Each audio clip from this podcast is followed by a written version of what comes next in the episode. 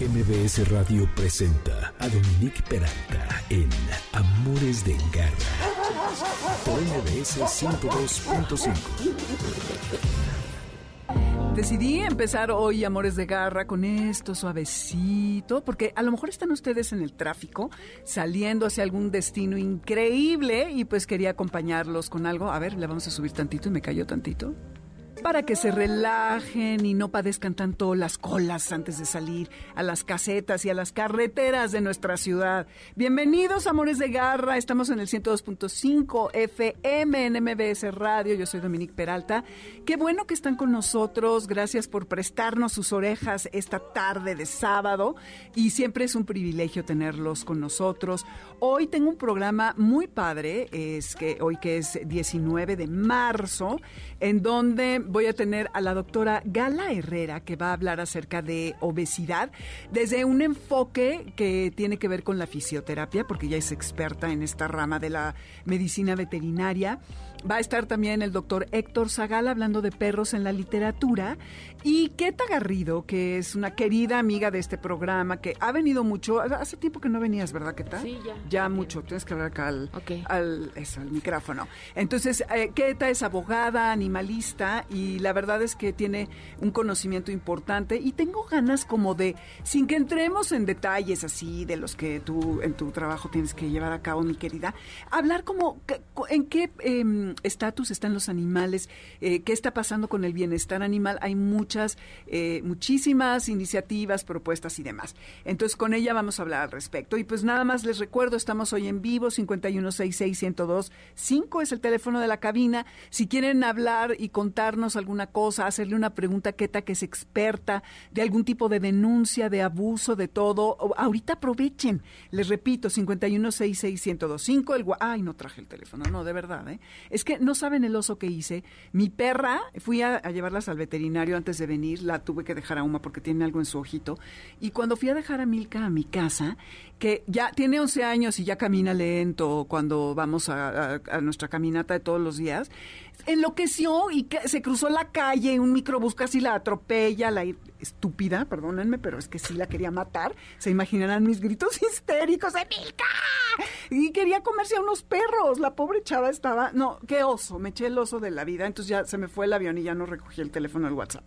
Pero estamos aquí en vivo, así que llámenos. Dominique Peralta en Twitter, Amores Garra igual, Instagram y Facebook, Amores de Garra. Y el lunes va a estar el podcast con toda la información al respecto. Y ahorita en lo que llega el doctor Zagal, vamos a empezar a platicar con Keta, luego vamos a hablar de la obesidad y luego vamos a terminar con Keta. Entonces, eh, ¿qué hacemos? Ponemos la cortinilla de ley de garra. Es que todo, todo cambió un poquito, ¿eh? así que ténganos paciencia. Ley de garra.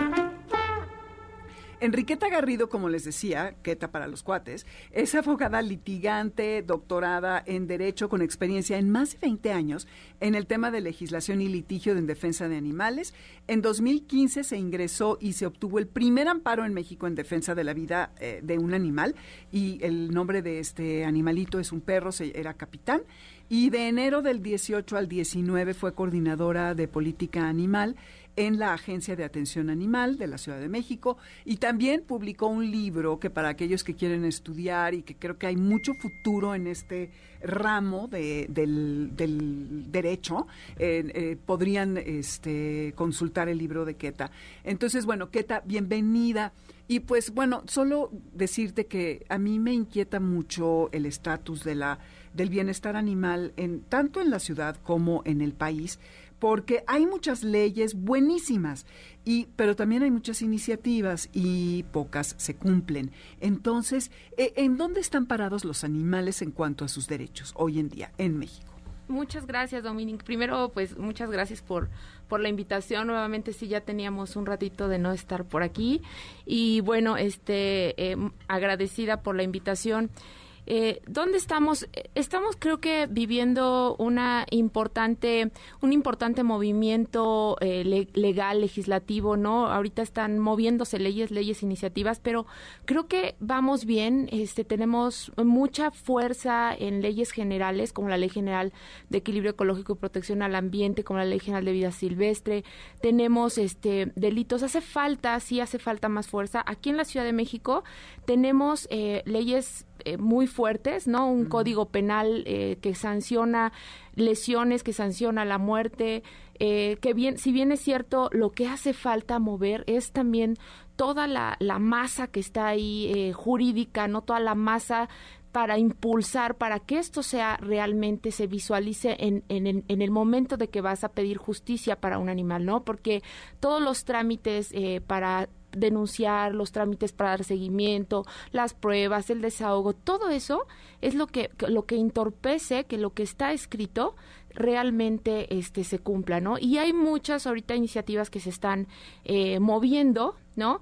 Eh, entre ellas, eh, pues bueno, la, la de paseadores de de, perros, ¿no? De animales aquí en la Ciudad de México, ¿no? Se, se, presentó una iniciativa de eh, para paseadores. Sin embargo, hace falta eh, revisar más esta iniciativa porque fíjate que dentro de la iniciativa se habla de un registro para los paseadores y no y un control para los paseadores, pero no se define bien qué es la actividad de pasear un perro, el tema de mm. los horarios, de cuántos perros pueden pasear, ¿no? O sea, el tema de qué actividad pueden pueden desarrollar estas estas personas, ¿no? Es decir, no sé si has visto lo que pasan con la bicicleta llevando a los perros, ¿no?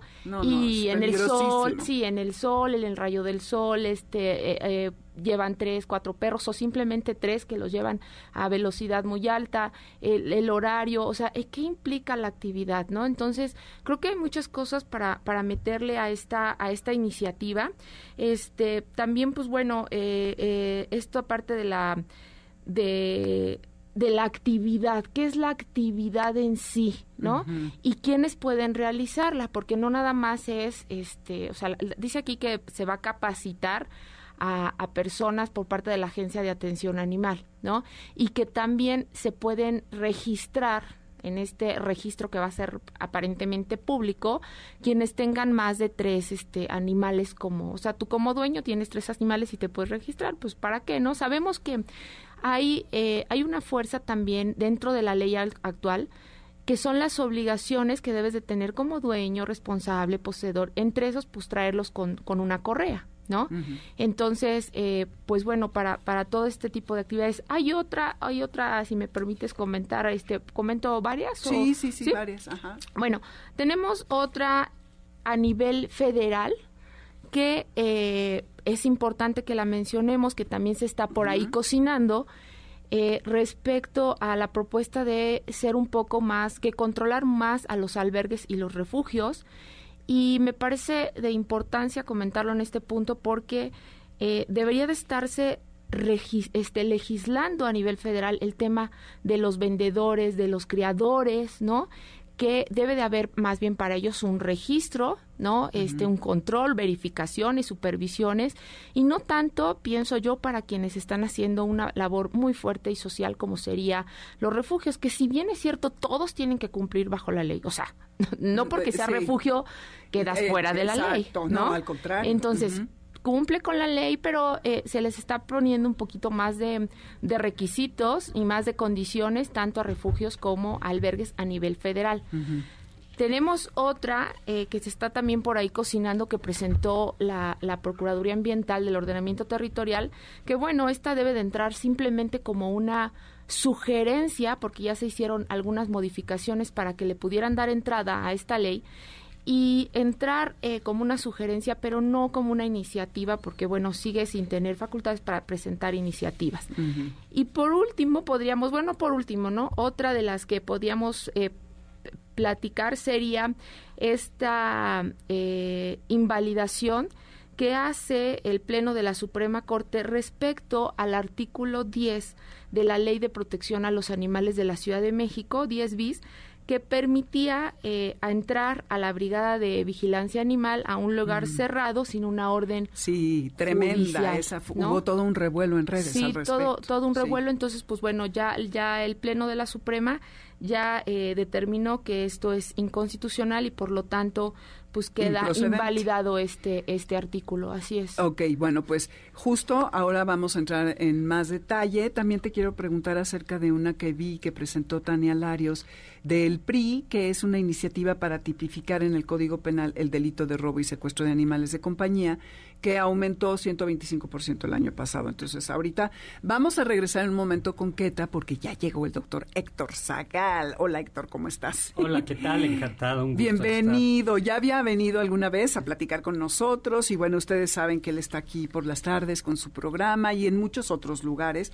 en televisión, escribe, en fin. Entonces, eh, será un placer que nos platiques acerca de los perros en la literatura, Héctor, que hay tantos y tan emblemáticos, ¿no? Como para un programa completo. Exacto, exacto. Ok. Entonces, a ver, cuéntanos, cuéntanos. Pues fíjate que en efecto los perros en la literatura, cuando me invitaste, yo comencé a decir, a ver, ¿qué novelas? Eh, por dónde le entró y me acordé que Lord Byron, el gran poeta mm. romántico que nació en 1788, era un amante de los perros eh, tenía un Terranova muy bonito, el Botswain, y cuando murió le escribió un epitafio increíble, ¿no?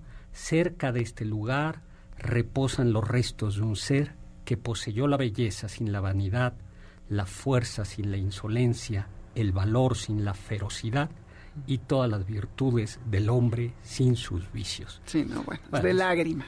Y, luego es precioso. Precioso. Y luego hay un ejercicio, una novela muy bonita de Virginia Woolf, esta autora inglesa, eh, que se llama Flush. Yo no sé si ustedes la hayan leído. Eh, tiene de, entrada, la, es un eh, Cocker Spaniel, si mal no recuerdo, lo ama, su, lo, lo, adora su, su dueña y en un determinado momento es ya una mujer anciana, se tiene que deshacer de él por causas muy serias. Eh, además ella está pasando una situación económica muy, muy seria y le ofrecen una importante suma por flush.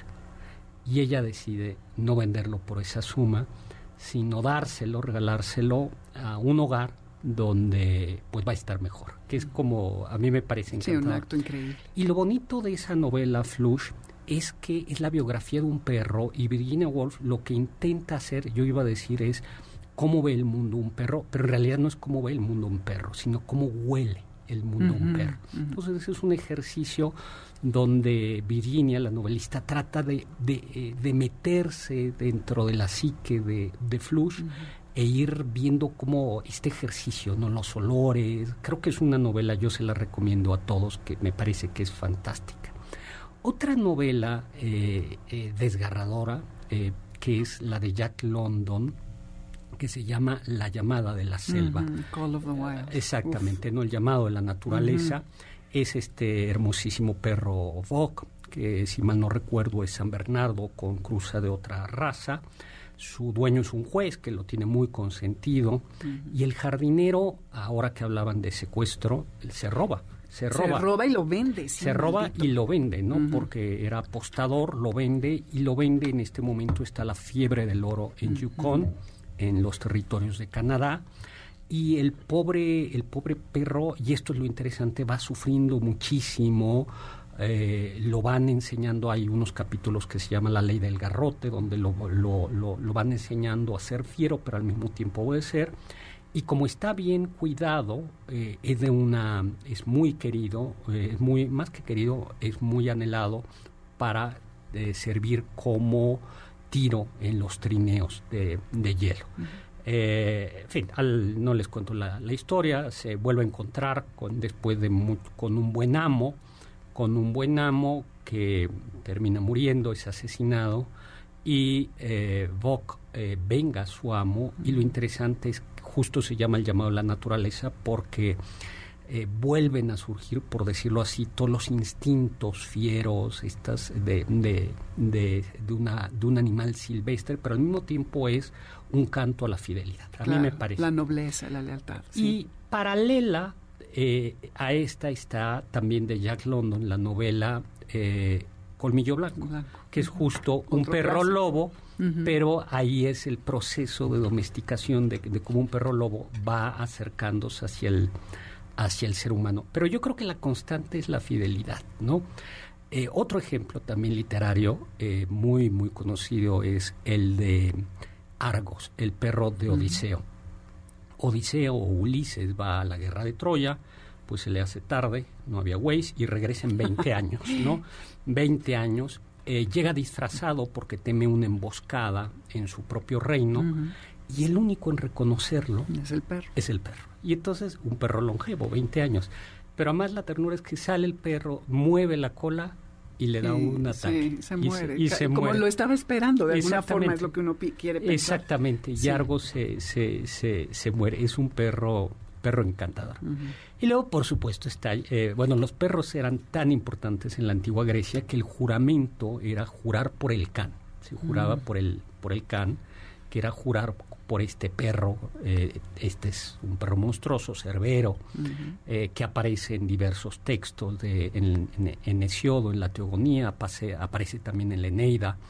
Las descripciones son distintas, un perro de tres cabezas, con cola de, con una cola hecha de, muchas cabezas de serpientes, pero que la verdad es que eh, se suponía que cuidaba la entrada al, al reino de los muertos, pues la verdad es que no era tan buen cuidador porque, eh, porque Hércules lo controla con fuerza, eh, Eneas le ofrece una, una tarta o un pastelito de miel y algún somnífero. Todos tenemos nuestro talón de Aquiles.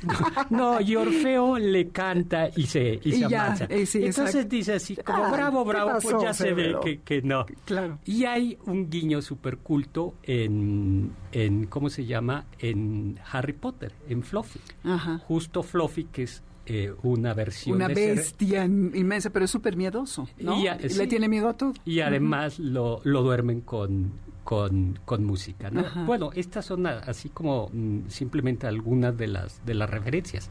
Luego ya en los juegos, en los dibujos, bueno, está, a mí me encanta esta caricatura belga Tintín con el perro Milú. Luego hay también película que es un detective, eh, bueno, y Milú es, es un personaje que hace las veces de, pues es el verdadero amigo, el acompañante de, del detective eh, periodista Tintino, Tintán. Eh, y luego está el, la novela de Miguel Unamuno, Niebla, donde el personaje, el protagonista, eh, tiene no monólogos, sino se la pasa hablando con su perro. Entonces habla, habla con su perro que se llama Orfeo y claro, aquí Orfeo no le contesta como en otras, pero, pero es como la, la, la referencia, la, la referencia de, de, necesito que alguien me escuche, ¿no? Y Orfeo siempre, eh, siempre lo, lo escucha. Bueno, hay montones. Otra a mí que me gusta mucho también de, de tiras cómicas es Ideafix, ¿no? De Asterix y, y, Obelix, que es un perro divertidísimo, eh, y que juega los, los escritores con la idea de idea fix, idea, idea fija, pues porque va a todos lados eh, el perro. Y, es divertidísimo, si no han leído los, las tiras cómicas, lean, pues Obelix todo monstruoso, fuerte, el galo de una fuerza extraordinaria, pues verdaderamente que toma el perrito y que no va a ningún lado sin este sin, el pequeño sin, sin, el pequeño idea fix no que además lo intenta defender en, más de alguna de alguna ocasión. Pues este es como todo un, un, pequeño paseo sobre sobre sobre perros. Hay una anécdota que yo no he podido corroborar pero que suena bien y es que decían que Carlos Marx tenía un perro y que Carlos Marx había entrenado a su perro a identificar a los burgueses y aristócratas para ladrarles. No, no le he podido documentar. No sabemos cómo los podría identificar. ¿Por el olor quizá? Por el perfume. la calidad del perfume. Exacto. sí, yo creo que podría ser. Los, los olores, ¿no? Eh, sí. Pues este es un poquito como perros de la literatura y bueno, podemos seguir escarbando lo que quieras. No, hombre, es, es muy impresionante. Está Lassie, que también está basada en, en, una, en un libro. Eh, ¿quién, ¿quién, más? Hay muchísimos. Em, está, aquí tenía, ah, Nana. la de Peter Pan, Por supuesto. que también está basada en el libro de J.M. Barries, eh, ¿no? Y, y Sí. bueno, hay un- muchísimos. Y luego a mí un guiño que me gustó mucho en la película Coco, donde aparece Mm. Dante, eh, que es nuevamente la referencia a la Divina Comedia y que es un Xoloscuincle. Eh, el Xoloscuincle es un perro, se discute la, la etimología, es probable que venga de Xolot, que, que era el dios del ocaso, de la muerte, un dios gemelo de Quetzalcoatl, y es que eh, los antiguos mexicas creían que cuando tú morías, eh, y por eso hace muy bien Coco en poner a- al Xoloscuincle, te acompañaba el Xoloscuincle al más allá, pues que era un camino muy duro. Lo que no pone, que no es nada bonito, eh, es que la costumbre era sacrificar al, Al po- perro al con el pobre, dueño. con el pobre dueño, Sí. que bueno, es una costumbre muy... muy mm, En Egipto también se hacía, También, ¿no? En, sí. en varias culturas. Sí, que es, pero pues en el fondo es la idea es tan importante que tiene que acompañar.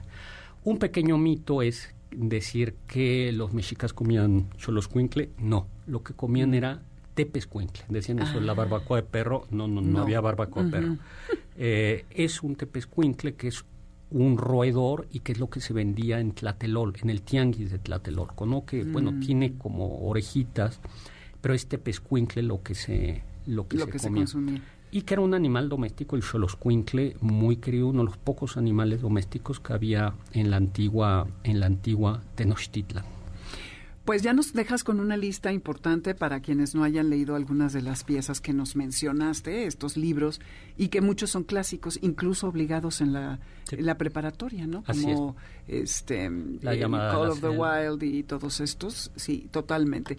Héctor, muchísimas gracias. ¿En dónde te, bueno, además de escucharte aquí por las tardes los sábados a las 5, ¿en dónde más te, te Eh, pueden encontrar? Pues mira, mi Twitter es arroba hsagal, sagal con z, tengo un pe- pequeño canal en YouTube que se llama Doctor Sagal y tengo unas capsulitas en, en Canal 22. Buenísimo. Pues Bueno. sintonícenlo porque ya vieron que eh, tiene muchísimo que contarnos. Muchísimas gracias, Héctor. Muchísimas gracias y saludos a todos. Claro que sí, mil gracias. Cuidados de garra. Y ahora está en, en la línea la doctora Gala Herrera para hablar justo acerca de la obesidad, pero les decía que desde el punto de vista de la fisioterapia, porque es, está clarísimo que eh, la obesidad afecta en varios niveles a la salud no solamente de los animales, sino eh, también de, los humanos. Y, y pues Gala, eh, que es médica veterinaria zootecnista, egresada con especialidad en fisioterapia y egresada de la Universidad del Valle de México con siete años de experiencia en pequeñas especies, nos va a hablar al respecto. Gala, bienvenida, qué gusto tenerte por aquí. Hola Dominique, muchas gracias por invitarme. Al contrario. Oye, y cuéntanos, yo creo que es importante antes que nada definir qué, qué, qué podemos considerar como obesidad. ¿Cuándo está obeso un perro? Claro, eso es súper importante porque sabes que en la consulta diaria los propietarios muchas veces tú le dices, oye, tu perrito tiene obesidad y no y te dicen, no, claro que no. Entonces, vamos a definirlo. La obesidad es cuando la ingesta calórica es eh, más de lo que tú gastas de energía, ¿vale? Ok. Entonces, básicamente es que lo que está comiendo es más de lo que necesita para vivir, para poder tener su metabolismo normal, su, su vida diaria normal, ¿vale? Ajá. Entonces, digamos que es como tener eh, un, un nivel positivo extra de energía. Y obviamente esto suena muy bien, pero lo que pasa es que obviamente toda esa grasa, todas esas calorías, toda esa energía que consumimos, pero que no podemos sacar porque no hacemos suficiente ejercicio o porque simplemente son, somos, bueno, son perritos de talla más chiquita que le están dando mucho alimento, pues entonces todo eso se va a acumular y se hace grasita y entonces se hace un tejido adiposo que nos va a causar muchísimos problemas. Entonces, nosotros eh, para definir físico, o sea, visualmente si un perrito está obeso, no nos basamos mucho en su peso, más bien nos basamos en su condición corporal. Y entonces, ya, ahí vamos a definir. Tenemos del 1 al 5, el 3 es lo normal. Abajo del 3 es un perro muy delgado, que realmente a veces en fisioterapia un 2, 2.5 nos funciona muy bien, ¿no? Porque entre menos peso haya, menos cargan las articulaciones. Un 3 es lo normal y un 4 ya empieza a ser sobrepeso, un 4.5 ya es obesidad. Esto cómo lo podemos ver? Lo podemos ver en la cintura de los perritos. Si tú ves un perrito por arriba y no tiene cintura, es más mm. cuadradito, eso empieza a ser un signo de sobrepeso. Oh, Dios. Si, sus costillas se deben de sentir, más no de ver, pero si no las sientes, si sientes como una capa acolchonadita, eso ya es sobrepeso, ya es obesidad. Y esos son como los dos que los propietarios pueden definir mejor, ¿no? Nosotros ya podemos ver más más allá, pero lo que un propietario puede ver es que no se vea su cintura y que las costillas ya no se sientan.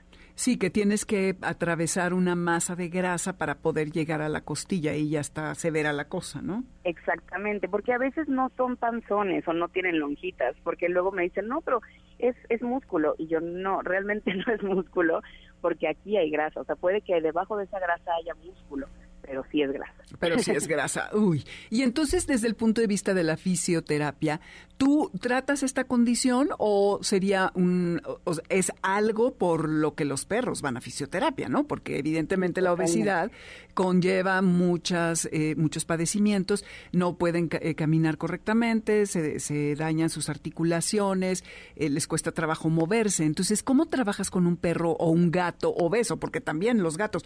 Fíjate que estaba leyendo que en Estados Unidos ya sabes que es la tierra de las eh, estadísticas. Tristemente aquí no tenemos tantas.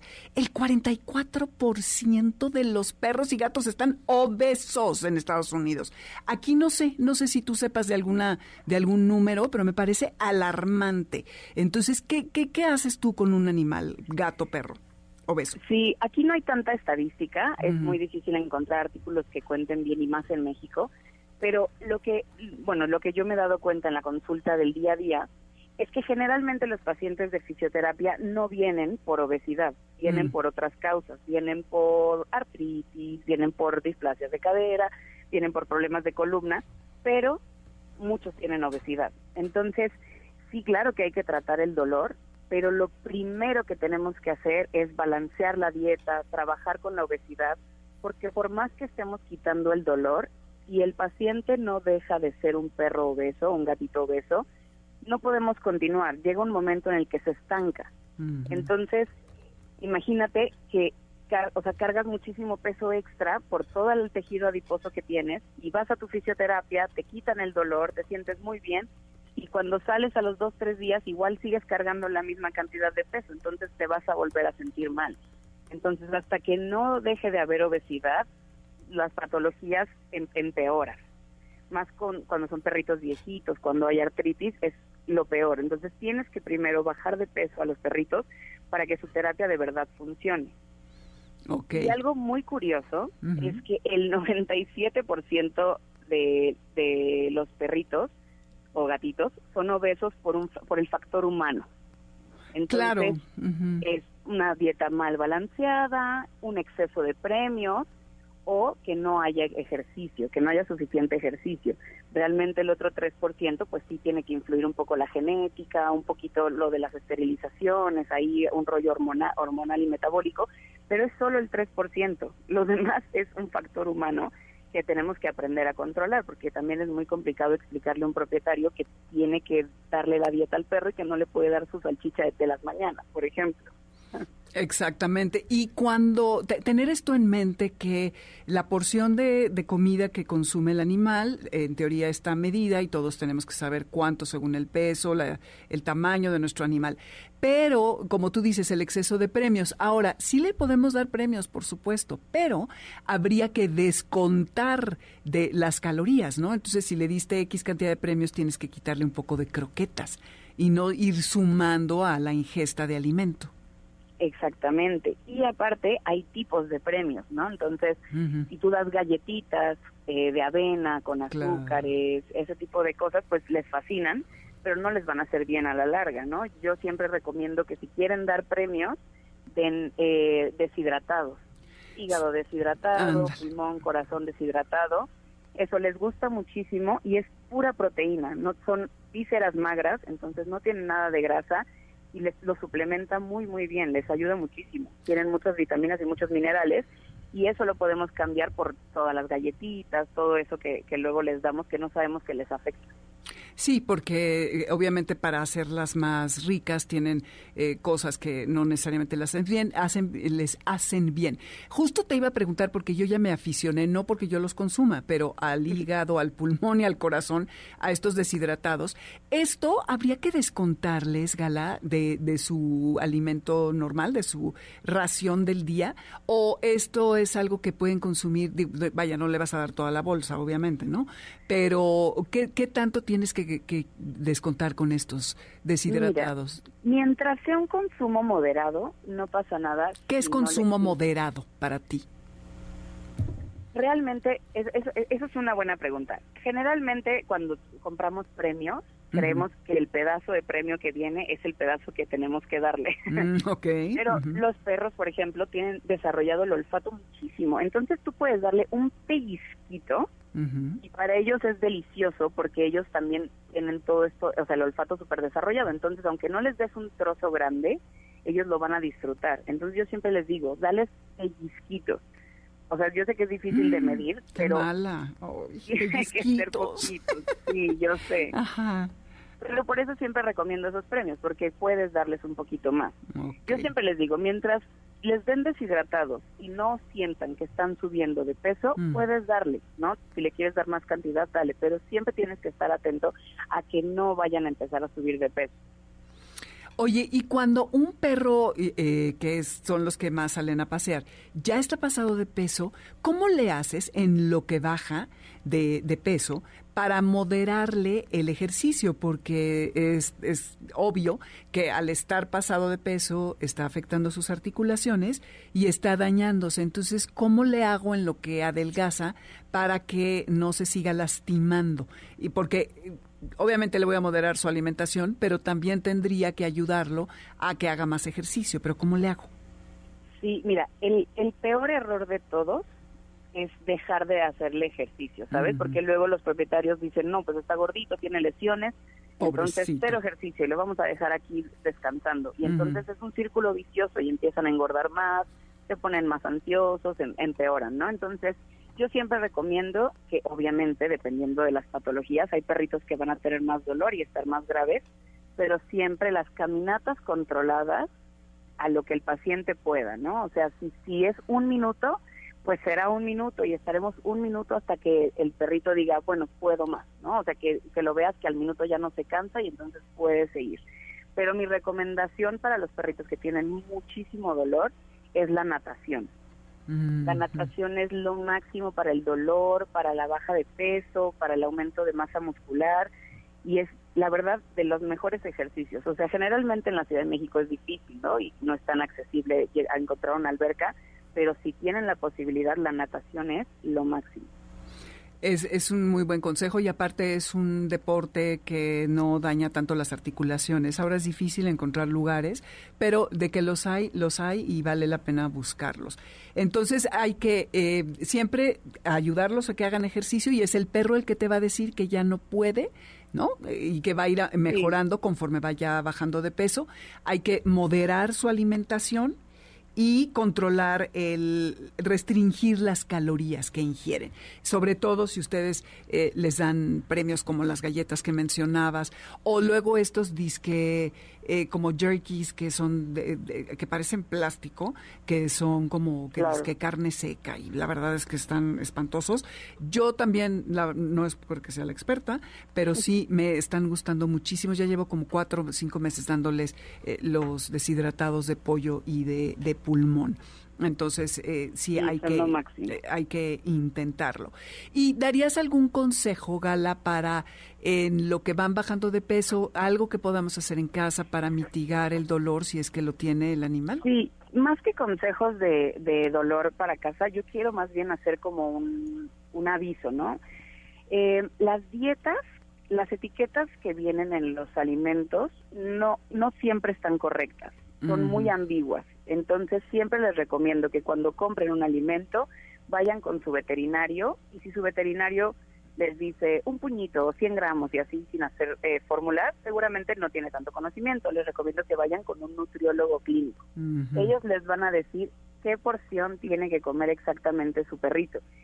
Y lo mejor de todo es que si tienen un perrito con obesidad, les puede recomendar alimentos que, que les dé saciedad y que no sea de esos de, bueno, pues le toca un gramo al día, ni modo, ¿no? Entonces, Mm, no, sí, son pues, tampoco. alimentos especiales que tienen menos calorías, tienen mucha proteína y mucha fibra, y entonces pueden comer una cantidad que, que les dé saciedad sin engordar. Ok, perfecto. Pues muchísimas gracias, Gala. ¿A dónde te podemos localizar quien quiera entrar en contacto contigo, buscarte? ¿Tienes redes, teléfono, correo? ¿Por dónde te pueden ubicar? Claro que sí. Eh, estoy en Instagram como taxia.fisiovet Ajá.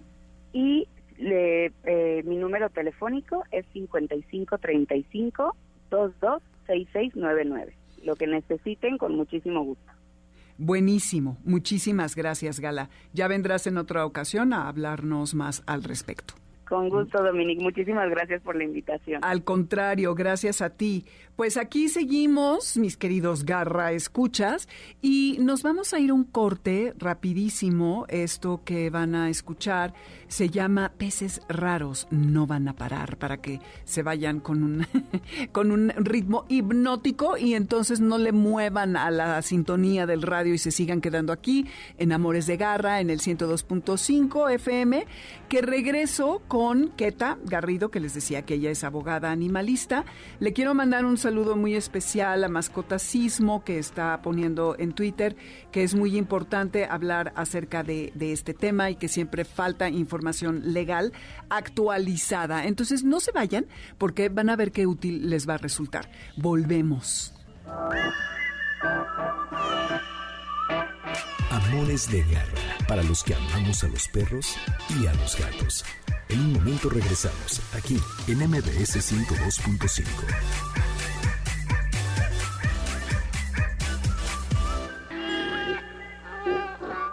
Continuamos en Amores de Garra con Dominique Peralta en MBS 102.5. ¿Sabes dónde está tu gato? Regresamos. MBS 102.5. ¿Qué culpa tengo? Dice Elsa y Elmar. Elmar va junto, ¿eh? Porque luego se confunde como El Mar. No, es Elmar, es nombre propio también. Me encanta esta canción y viene muy ad hoc con lo que vamos. Bueno, según yo, ya saben que siempre le ando poniendo lo que no tienen las canciones a sus títulos, porque vamos a hablar de culpas, de, justicia, de legalidad, de bienestar animal. Esto es Amores de Garra, soy Dominique Peralta. Están en el 102.5 FM MBS Radio. En Spotify está la lista con muchísimas canciones que nada tienen que ver unas entre otras, no me juzguen por ello, por favor, pero es que a veces, según yo, vienen al caso y pues tienen que ver con los programas.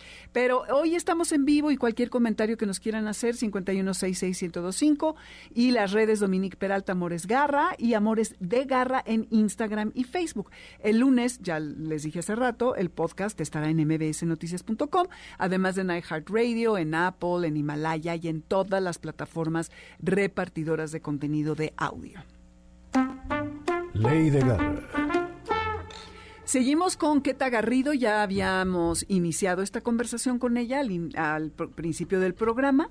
Y Keta, entonces síguenos actualizando. Y bueno, nada más quiero decir rapidísimo, Nelly Mercado de eh, Mascotacismo, te mando un abrazo. No voy a mencionar ni a protectoras ni a, a nadie, porque no quiero nada de nada de juzgar, ni mucho menos. Pero hay muchas voces que denuncian, pero hay poca información de los procedimientos. Y por eso Keta está aquí, para ponernos al día. Entonces, a ver, síguenos contando. Nos estabas contando de esta iniciativa eh, en donde podían entrar sin tener ninguna orden a tu casa, que esa ya quedó descontada. Y, a- vamos a hablar de lo de los perros, de los paseadores, y yo te había dicho de lo de las penas para eh, los que secuestraran animales. Sí, este, bueno, sin duda el, el tema de los de los robos y secuestros pues tiene que, que regularse, ¿no? Ya dijimos que legalmente, es que esto es bien importante, legalmente eh, los animales no están ya considerados como cosas. Si bien es cierto el Código Civil eh, todavía lo menciona, ya quedó, hemos dicho mil veces que ya quedó superado por todas las leyes especiales, ¿sí? Entonces, eh, la, mm. la, importancia de regular, de tipificar el delito de robo y secuestro en animales es muy importante, sobre todo porque pues ya se ha dado... No está tipificado. No está tipificado, ¿no? Y de tipificar lo demás, pues en todos los estados, ¿no? De, tipica, mm. de tipificarlo a nivel federal, porque de repente queda aquí, pero falta ya, este, ¿no? Te interrumpo rápido. ¿Qué es tipificado? Porque quienes no somos abogados, pues, no le sabemos al tema, ¿verdad? Sí, claro, que quede la conducta bien especificada, bien descrita, ¿no? dentro de un ordenamiento este legal. O sea, el decir al que cometa este o al que no este, se apodere de un animal este sin el consentimiento del dueño, bla bla bla o, o el que este lo, lo, este el que lo perdón. es la descripción del la, la, descripción completa de la conducta, ¿no? De la mm, conducta que supone el ilícito. Que supone el ilícito, exactamente. Entonces, eh, si, si ya llevamos esta conducta al código, ahora también hay que aumentar penas. Hay que aumentar las penas ahorita en, en todos los, eh, los códigos penales, porque estas penas, como no son graves, ¿no? ¿A qué lleva que no sean graves? Pues que eh, salgan eh, las personas que se acojan a los beneficios del Código Penal y que puedan salir a veces sin este sin una sanción eh, a su persona que sería privativa de libertad para que pues haya un un, em, un ejemplo de que esto se, se tiene que que perseguir y que es que a los animales se les tiene que respetar y que son seres sintientes, que son seres pensantes y que además están reconocidos ya dentro de las leyes como tal. Por ahí eh, me llegó hace poco un Shane Shore que decía que firmaras para que los animales dejaran de ser cosas. No son cosas, legalmente no son cosas, ¿no?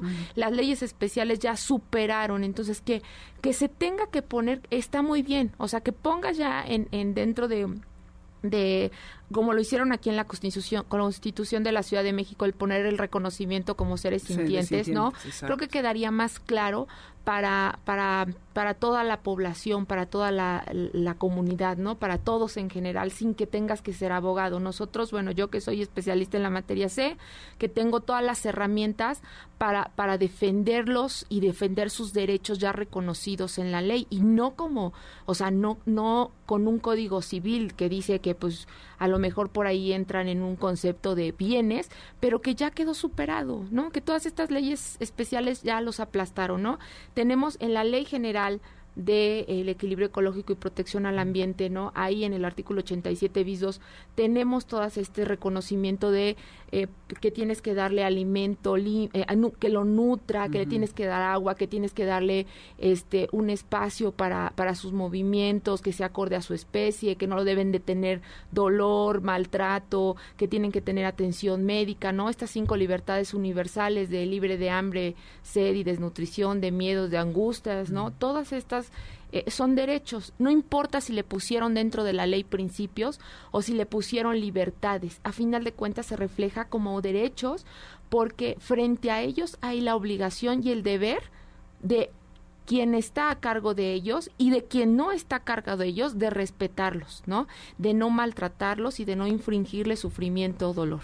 Entonces, yo creo que también lo que hace falta aquí es eficientar también a las a las este, instituciones no encargadas de la impartición de justicia para que todo esto sea palpable no porque muchas veces pues ocurre el, lamentable incidente, ¿no? Mataron un perro, lo golpearon, lo lesionaron y pues la patrulla no se lo lleva, este, ¿no? Brigada pues a lo mejor no llega porque tampoco cuentan con de Xochimilco trasladarse, no sé, a, a Escaposalco, ¿no? Y están atendiendo otro. Entonces, creo que hay que eficientar y hay que eh, impulsar a todas estas instituciones para que eh, puedan realizar su trabajo, ¿no? De repente en los asesinatos te encuentras con que tienen el, que guardar al animalito, la, la, persona, el dueño o quien se haga en ese momento responsable, guardarlo en el refrigerador, imagínate, ¿no?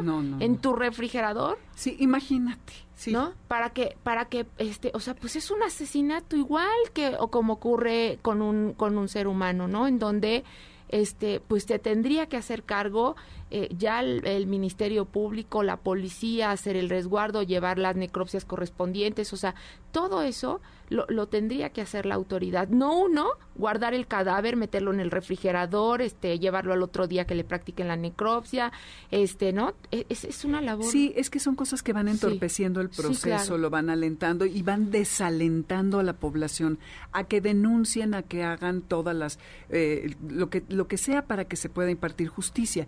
Y sí es muy importante todo lo que estás diciendo, sobre todo que se le procure a los animales, porque las leyes ahí están, es lo que me impresiona, están increíbles, bueno, no todas, no, pero casi.